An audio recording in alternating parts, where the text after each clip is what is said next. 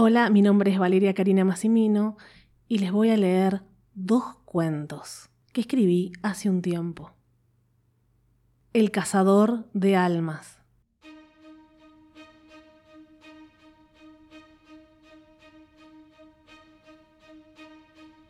Mi nombre es Arlene y recién ahora contaré lo que pasó. Fue hace algunos años. Iba caminando sin mirar mis pasos pero por alguna razón levanté una carta que vi tirada en el suelo.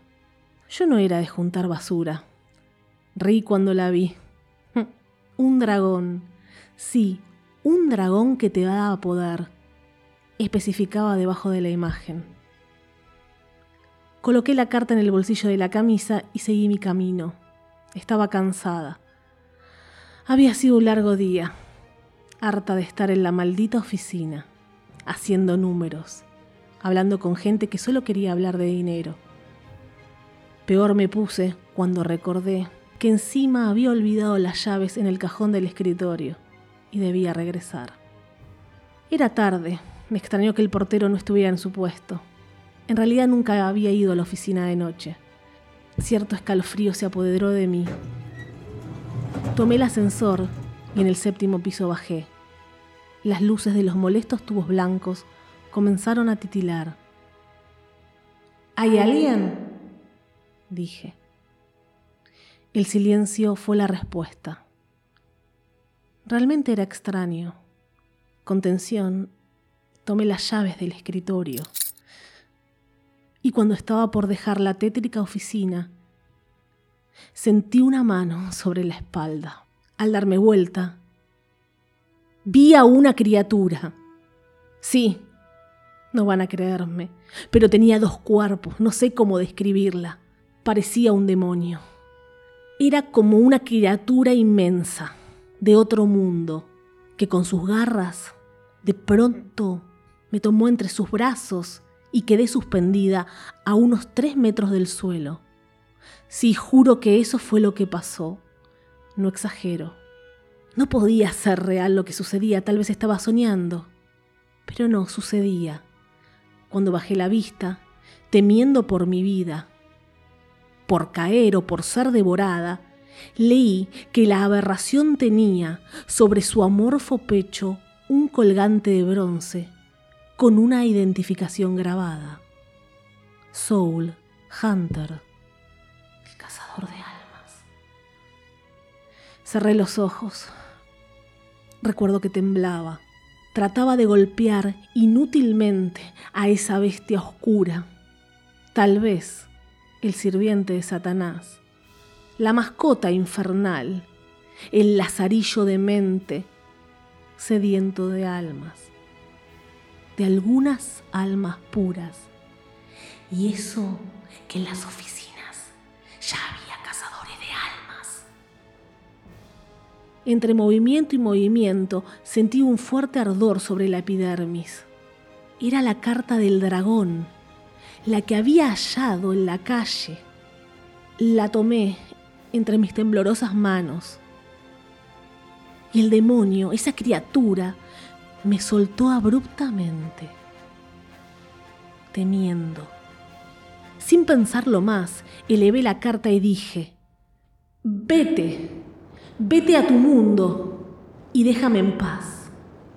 Improvisando. En ese momento, mi carta se convirtió en el dragón y una poderosa llamarada se ocupó de enviar al infierno a la bestia cazadora de almas. El suelo de la oficina se abrió y una grieta se formó y tragó al cazador. Y yo fui salvada. Desde ese momento soy la elegida.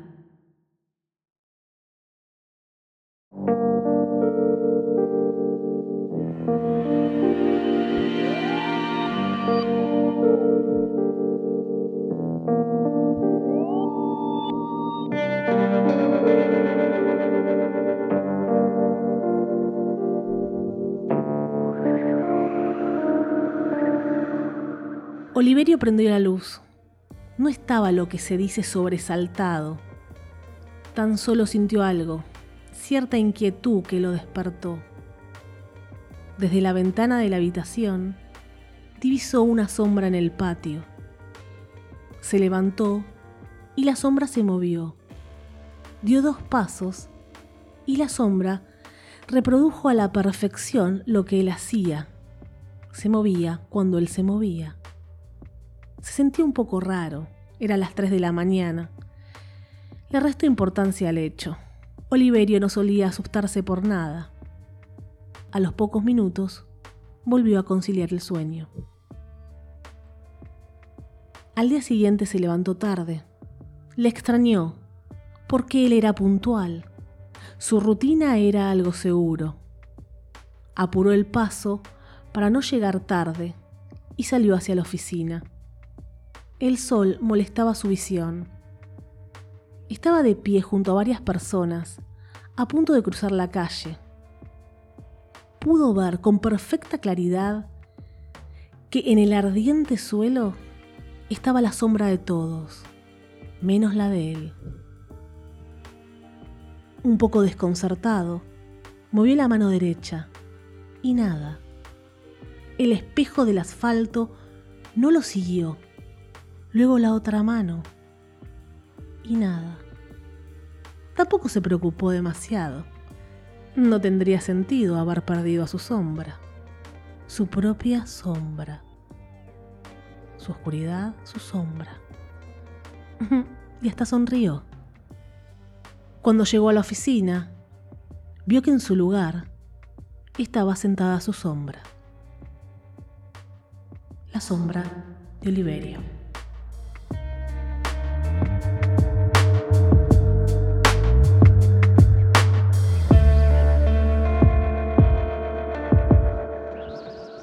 Espero que le hayan gustado estos dos cuentos extraños. Estos dos cuentos que se escriben pasada la medianoche.